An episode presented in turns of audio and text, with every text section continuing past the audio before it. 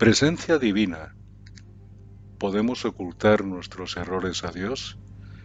Buenos días. Que la paz de Jesús llegue a nuestros corazones. Este es un episodio más de Melissa dos Santos para Café con Espiritismo.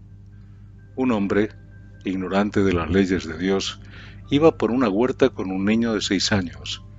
Eran Antoñito y su tío, paseando cerca de la casa donde residían Veían las naranjas maduras que les hacían la boca agua y respiraban el aire puro de la mañana.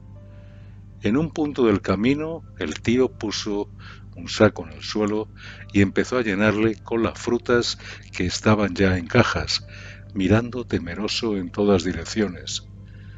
El niño, preocupado con lo que veía, preguntó a su tío lo que hacía. El hombre hizo un gesto de silencio, comentando en voz baja Vamos a aprovechar que nadie nos ve para coger algunas naranjas. El niño apuntó un dedito al cielo y dijo, Pero, ¿sabes que Dios nos ve? El tío se quedó pálido y devolvió las naranjas a la caja, diciendo, Gracias, Dios mío, por despertar mi conciencia con las palabras de este niño.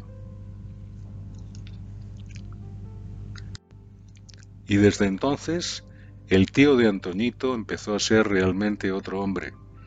De niña recuerdo algunos dibujos que situaban un angelito y un diablillo a cada lado de un personaje para indicar los conflictos que tenemos a la hora de tomar una decisión.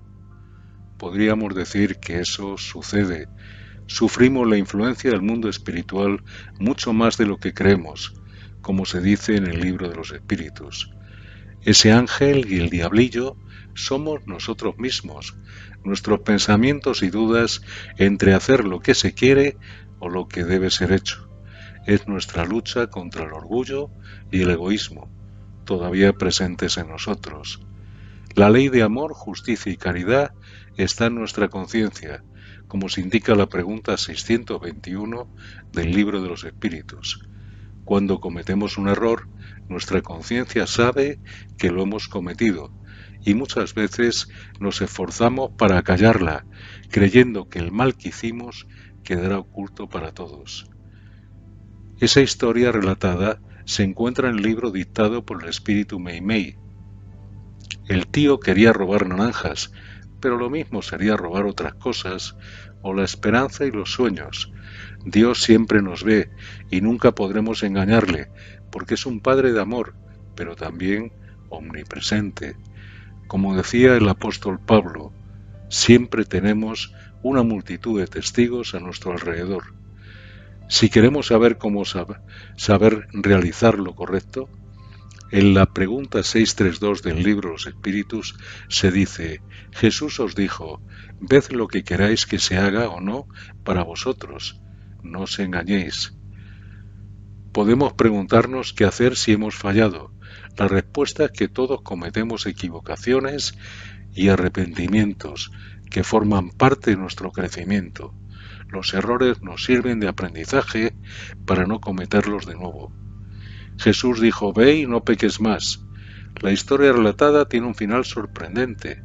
El tío podía haberse reído de lo que dijo el niño, pero desde el momento en que identificó su error, pasó realmente a ser otro hombre.